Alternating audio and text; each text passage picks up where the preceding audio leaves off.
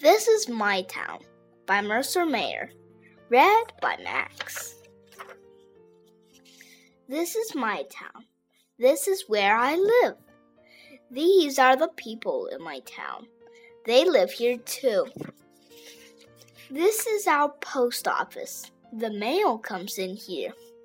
I come here to mail letters. This is our fire station. The fire truck lives here. Ooh, ee, ooh, go the sirens. When there is a fire, the firemen go to it. They put the fire out. This is our police station. Police officers work here. They keep our town safe. This is our diner. Sometimes we come here for lunch. Yum! This is our town hall. Our mayor works here.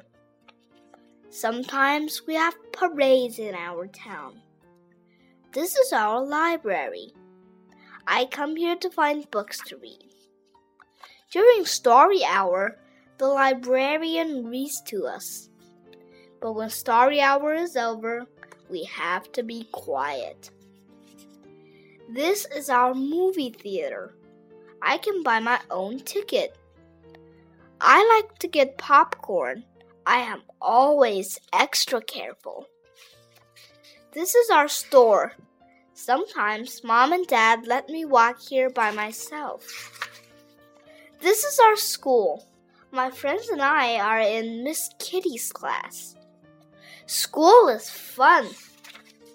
This is our park. We play football here. This is our bakery. It has the best cupcakes. This is the office of our town newspaper. It is a busy place. Look, last week my picture was in the newspaper. This is my town. It is the nicest place in the whole world.